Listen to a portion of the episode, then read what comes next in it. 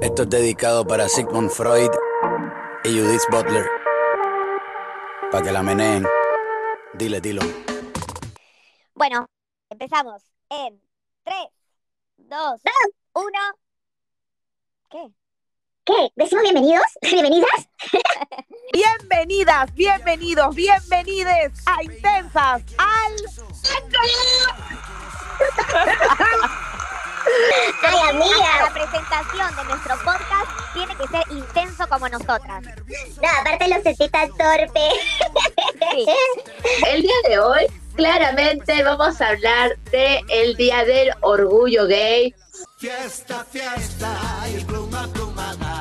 De el día donde eh, apoyamos a la comunidad LGTBIQ y más.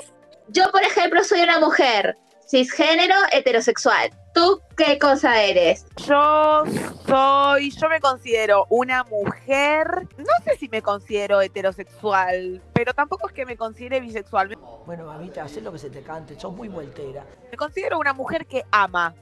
Punto. Igual siento que me puedo llegar a sentir atraída por una mujer y que me puedo llegar a enamorar de una persona sin importar su género y sin importar eh, qué genitales tenga entre las piernas. ¿Se entiende? Mamá, no escuches esto.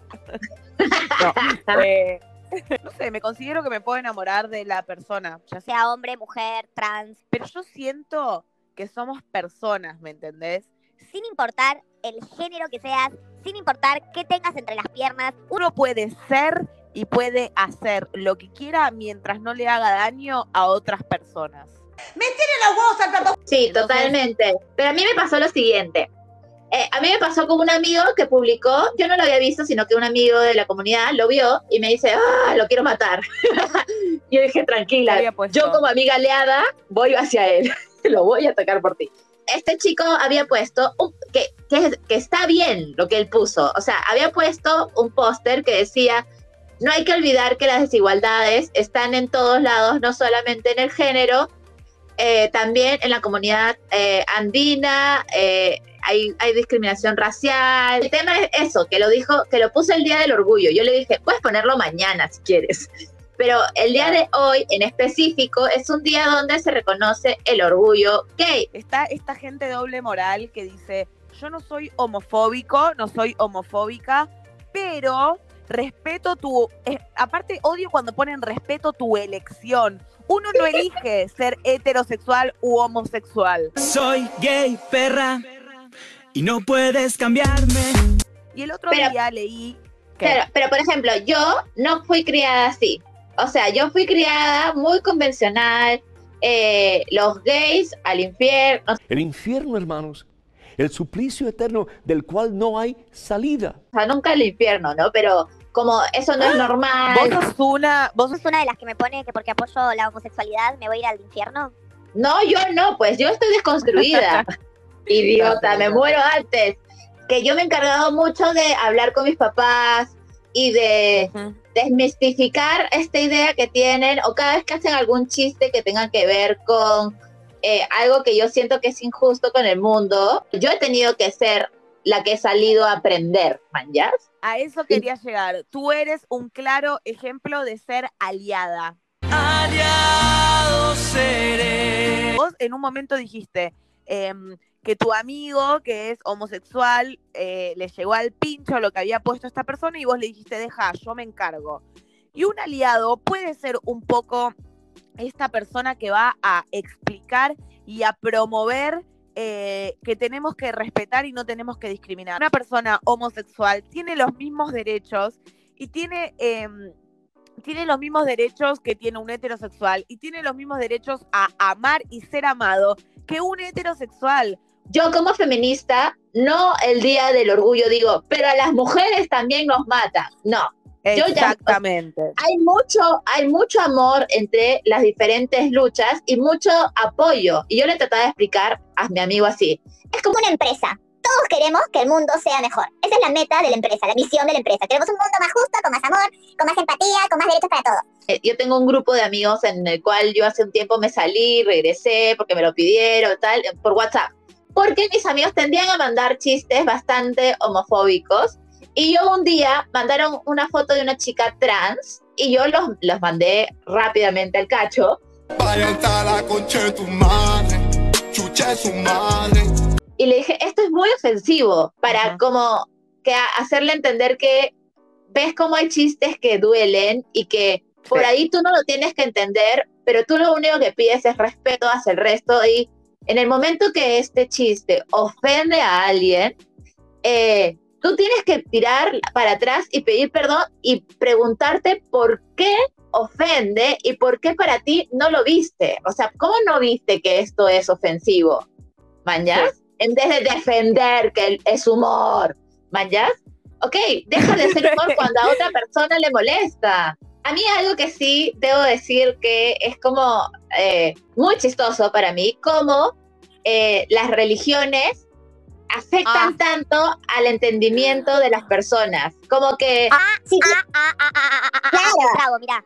Porque me vuelvo loca, me vuelvo loca cuando me meten a Dios y me meten a la Biblia en el tema de la, la en el tema sexual de cada persona. Por favor, yo no soy católica, yo me considero atea, mi mamá es judía, mi papá es católico, yo no me crié con la religión, pero sí tengo en claro que ya sea Dios, el universo o como se llame, eh, nos, no- no- nos creó para que todos nos amemos y no nos discriminemos y nos aceptemos como somos. O sea, he recibido miles de comentarios diciéndome que me iba a ir al infierno, que Dios me iba a castigar, que Dios eh, no cree en la homosexualidad porque eso no es natural. Por favor, chicos, por favor, me desespero. Toda la gente que piensa así, ni, si- ni se meta en mis redes a comentarme, porque me voy a ir al infierno y me voy a ir al infierno de una manera tan feliz. Me voy a ir al infierno y voy a armar un tonazo con toda la gente homosexual, heterosexual y trans y nos vamos a dar todos con todos Y descubrimos las orgías. y vamos a estar tomando chela, bailando, la gente me señala, me apunta con el dedo de Talía y se va a armar un desmadre, ¿ok?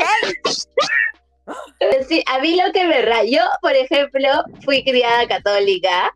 Eh, yo ahora, con mi edad, digo, ok, me parece un poco ridículo venerar como a alguien.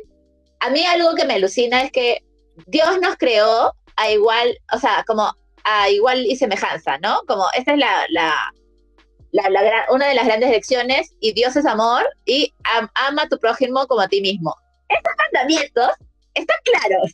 Entonces, cuando comienzas a entender con amor que la persona al costado puede hacer su vida como le plazca mientras no haga daño a nadie, ¿cuál es tu dilio? No entiendo cómo a una persona le puede molestar que la persona de al lado sea feliz, ya sea amando a un hombre, a una mujer, o no te hablo ni siquiera del amor del sexo. Si una persona se ve, eh, se ve a sí mismo como una persona trans, ¿cuál es tu problema? ¿En qué te modifica? ¿En qué te modifica amiga, amigo, hermano, hermana? ¿Dónde dice, o sea, yo no leí la Biblia y no la pienso leer, pero que en un momento en la Biblia dicen que si el de al lado, eh, si el de, el de al lado tuyo es eh, homosexual, eh, tiene que arder en el infierno porque eso es algo antinatural. O sea, no entiendo de dónde sacan esas ideas, Me tienen los huevos al plato.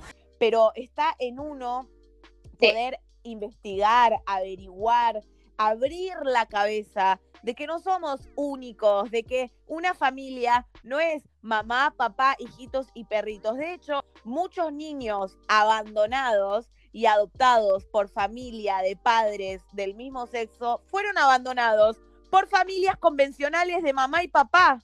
O sea, eso no está mal. O sea, ¿qué prefieren? ¿Que un chico esté en la calle o que esté en un hogar, a que esté en una familia que le pueda dar mucho amor, ya sea de dos padres, de dos madres o de lo que fuese? Eh, yo he conversado mucho de este tema porque mi papá, sí, pues, ¿no? O sea, para él era antinatural, dos hombres y no sé qué, pero hasta hemos llegado a conversar sobre qué pasaría con adopción o tener hijos, y él me llegó a decir que no le parece mal dos mujeres adoptando. Dos hombres todavía no lo acepta, pero dos mujeres le parecería bien porque, se- según su pensamiento, al tener como que la mujer, y acá es súper machista mi papá, que la mujer está más preparada para ser madre que un hombre.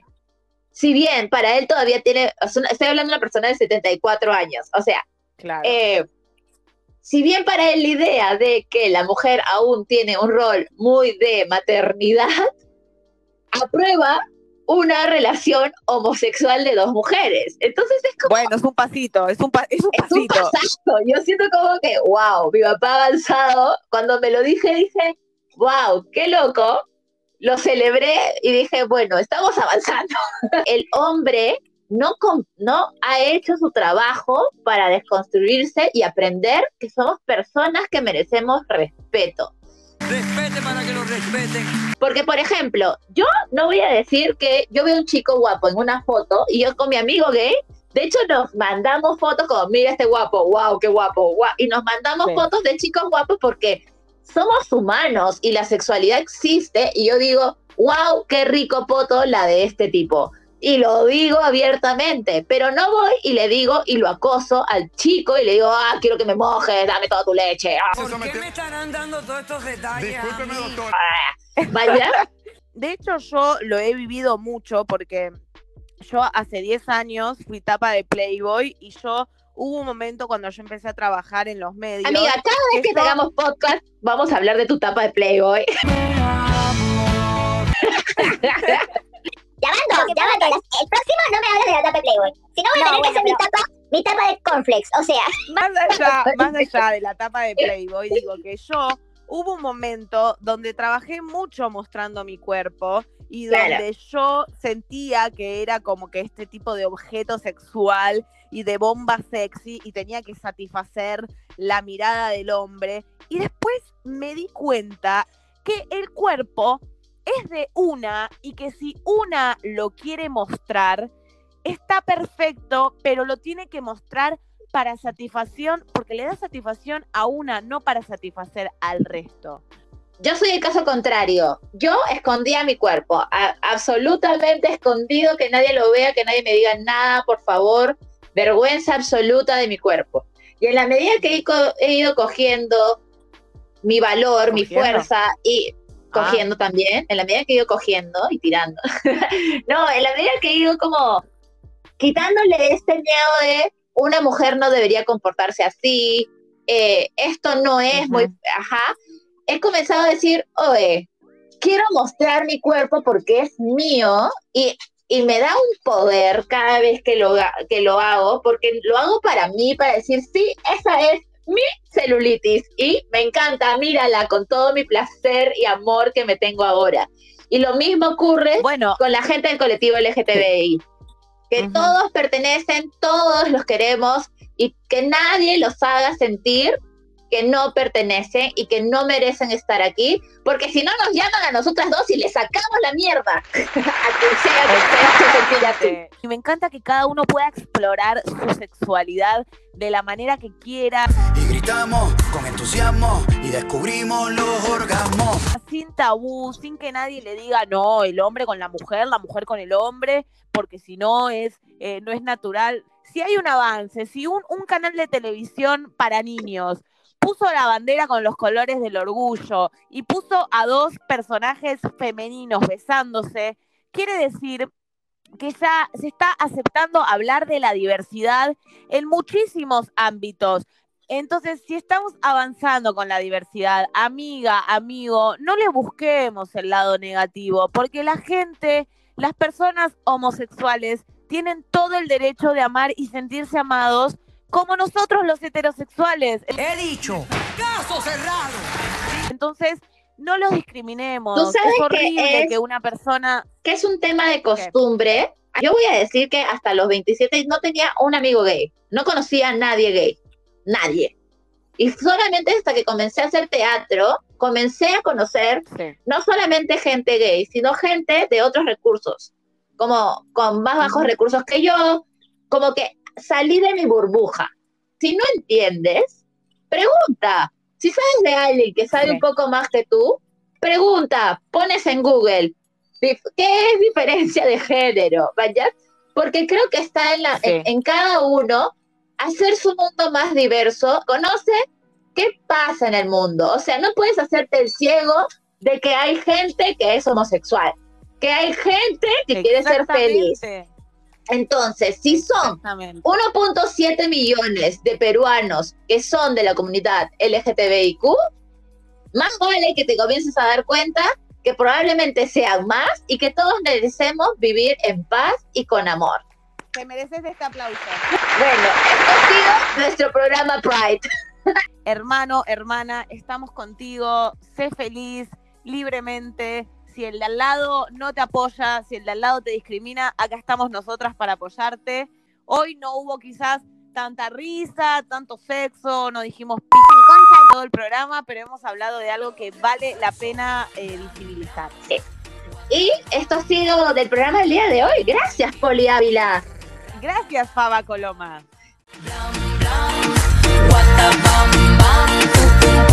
Wiki wiki ratata